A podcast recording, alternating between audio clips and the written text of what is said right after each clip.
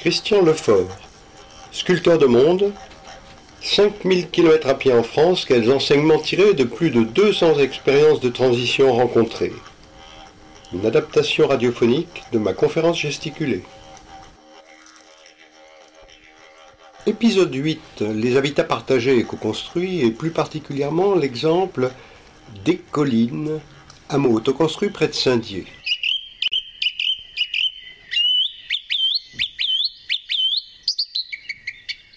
Dans mon périple, j'ai rencontré 15 expériences différentes d'habitat partagé, qui pouvaient être soit en pleine campagne, comme la Bigotière en Bretagne, ou celle des travailleurs du cirque dans le Puy-de-Dôme, ou qui étaient tout à fait urbaines, euh, comme Anagramme à Villeneuve d'Ascq dans le Nord, qui est une des plus anciennes, ou l'ensemble des expériences, une, plus d'une trentaine, euh, regroupées dans Écoquartier Strasbourg, à Strasbourg comme son nom l'indique.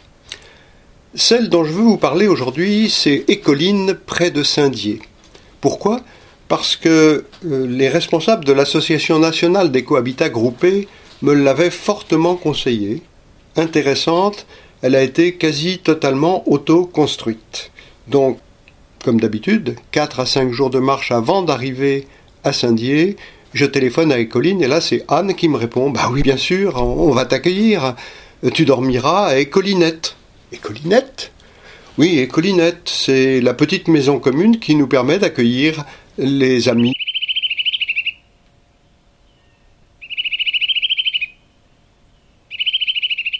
Quatre jours plus tard, je suis donc accueilli à Écoline par Anne et par Christophe. Anne m'explique.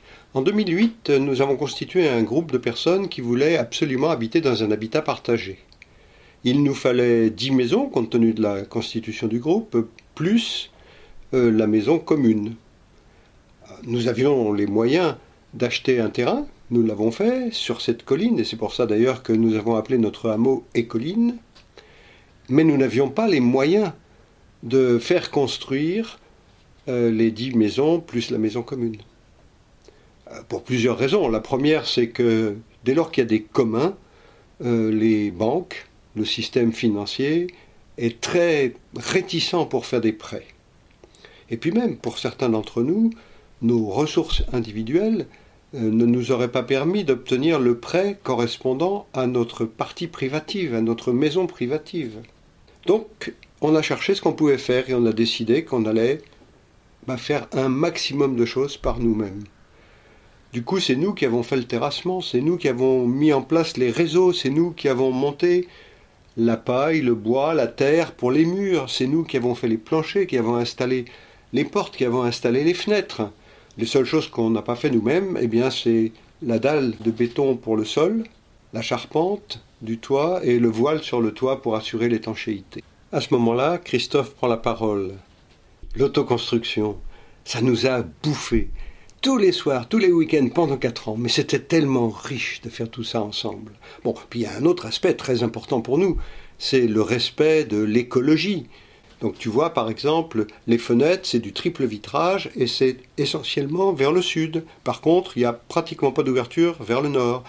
On a par ailleurs des toilettes sèches et pour les autres eaux usées, celles qui viennent des douches, des cuisines, etc., eh bien, elles sont recueillies dans le jardin, elles passent dans des bacs d'épuration phytosanitaire, c'est-à-dire un système d'épuration tout à fait naturel par les racines de certaines plantes. Et on retrouve de l'eau pratiquement propre à la sortie de ces bacs.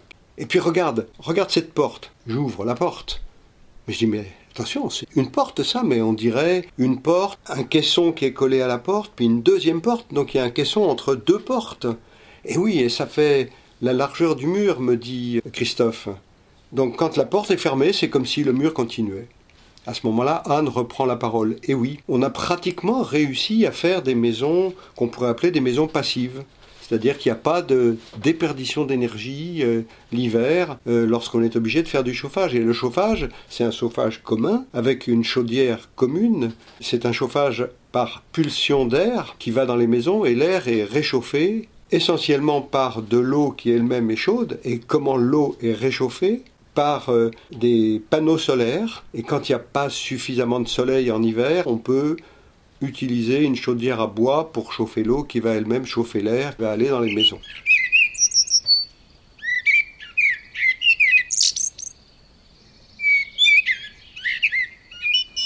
À ce moment-là, je vois rentrer dans la, pièce une jeune femme qui me dit Bonjour, moi c'est Stéphanie. Toi, t'es sûrement Christian. Euh, oui, parce que dans la buanderie commune, depuis quelques jours, euh, Anne a écrit que Christian, un marcheur, allait passer, qu'on allait l'accueillir à Écolinette. Et comme je vois que là, ils sont en train de t'expliquer, Anne et Christophe, des choses, je me dis, c'est sûrement Christian. Moi, il y a autre chose qui m'importe, qui nous importe à tous d'ailleurs, mais c'est le vivre ensemble. Vivre ensemble, tu comprends, on a plein d'éléments communs la buanderie commune, on en a parlé, la chaufferie commune, la maison commune, une partie de jardin commune. Donc ça veut dire qu'il y a tout le temps des décisions à prendre ensemble sur euh, l'aménagement, la gestion, euh, ce qu'il faut faire, voire parfois certains petits investissements. Et ça, c'est pas si simple que ça. Donc au départ, on était parti en se disant, on prendra les décisions à la majorité, c'est ça la démocratie. Sauf que ça marche pas du tout cette histoire ça marche pas du tout parce que il y a ceux qui sont d'accord avec la décision qui a été prise, très bien, et puis il y a ceux qui ont été mis en minorité. Eux, bah, ils sont frustrés. Et quand ils sont frustrés, bah, petit à petit, ça introduit des tensions, euh, c'est pas bon. Donc, euh, on a suivi des formations de sociocratie, et puis maintenant, on a introduit un mode de prise de décision qui est le mode de prise de décision par consentement. Donc là, il y a un groupe qui fait une proposition. Il y a ceux qui sont d'accord et ceux qui ne sont pas d'accord. Alors ceux qui ne sont pas d'accord, on leur dit, OK, qu'est-ce qu'il faudrait changer dans la proposition pour que vous soyez consentants à ce qu'on la mette en œuvre? Et donc ils font des propositions et, et puis petit à petit, on arrive éventuellement vers un consensus. Si on n'arrive pas au consensus, on laisse tomber. Par contre, si on arrive au consensus, alors là, on prend la décision. Le consensus, il y a ceux qui sont tout à fait d'accord et ceux qui acceptent. Et tout le monde doit être dedans. Donc à ce moment-là, la décision est prise. Et alors on est tellement content d'avoir réussi à prendre cette décision qu'on fait forcément une fête. Et moi, je me dis, waouh, c'est sûr que c'est chouette. Mais s'ils font la fête à chaque fois qu'il y a une décision qui est prise, c'est que ça ne doit pas être si facile que ça.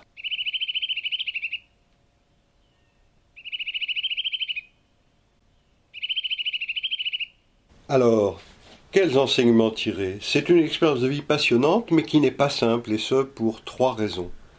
Première raison, tous n'ont pas la résistance physique ou la disponibilité pour faire de l'autoconstruction. C'est d'ailleurs le seul exemple que j'ai rencontré ou dont on m'est parlé. Nous ne sommes plus à l'époque des castors, juste après la Deuxième Guerre mondiale. La deuxième raison pour laquelle ce n'est pas simple, c'est que notre éducation, notre société, favorise essentiellement l'individualisme et la compétition entre les individus. Et cela ne facilite absolument pas le vivre ensemble. Heureusement, il y a des méthodes de prise de décision par consentement dont nous avons parlé, qui sont issues de la sociocratie et qui simplifient largement la vie. Elles introduisent, et c'est très intéressant, un autre rapport au temps. Il faut prendre le temps pour arriver au, au consentement et je ne peux qu'apprécier, en tant que marcheur, cet autre rapport au temps. J'ai vu aussi dans ce domaine l'introduction d'une autre idée, ça c'était à Port-de-Terre, près de Moulins, qui est la notion de veilleur hebdomadaire. Chacun a des tâches à faire pendant la semaine et à tour de rôle, chacun va devenir veilleur pour vérifier euh, que ce qui doit être fait l'est et que ce ne sont pas les mêmes qui font toujours tout. La troisième raison pour laquelle ça n'est pas simple, eh bien, c'est comme pour tous les exemples précédents, le fait que le système financier dominant ne veut pas entendre parler de commun, ça ne lui plaît pas, ça le fait tousser, alors que par contre, il privilégie bien sûr tout ce qui est propriété privée. Donc ça n'est pas facile, et pourtant, des projets, il y en a, et il y en a de plus en plus. Et dans certains cas de figure, et ça c'est un point au contraire tout à fait positif, des communautés urbaines comme celle de Strasbourg ou de Lille favorisent ouvertement des dizaines de projets d'habitat partagé.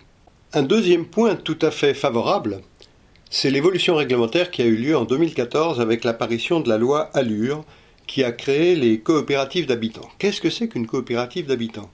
Une coopérative d'habitants, un groupe d'individus crée une coopérative d'habitants et c'est cette coopérative d'habitants qui va devenir propriétaire euh, du terrain et des bâtiments. Et ensuite, chacun des membres de la coopérative d'habitants va louer à la coopérative d'habitants la partie qu'il veut garder comme privative. Ce qui est très intéressant, c'est que déjà en tant que coopérative, ils ont beaucoup plus facilement accès au financement, puisque là on ne fait pas la distinction entre bien privé et bien commun mais ils sont reconnus officiellement, ces communs, dans le texte de création de la coopérative d'habitants, et d'autre part, ça va assurer aussi une certaine pérennité, parce que lorsque quelqu'un va partir de la coopérative, eh, il laissera la place à quelqu'un d'autre, et c'est la coopérative qui va coopter celui, celle ou ceux qui vont venir le remplacer. Donc, contrairement à ce qui se passe dans, des, dans la plupart des exemples d'habitat partagé, où il y a une grosse difficulté à ce qu'il y ait cette cooptation, donc pour le maintien du projet, là c'est quelque chose qui devient possible.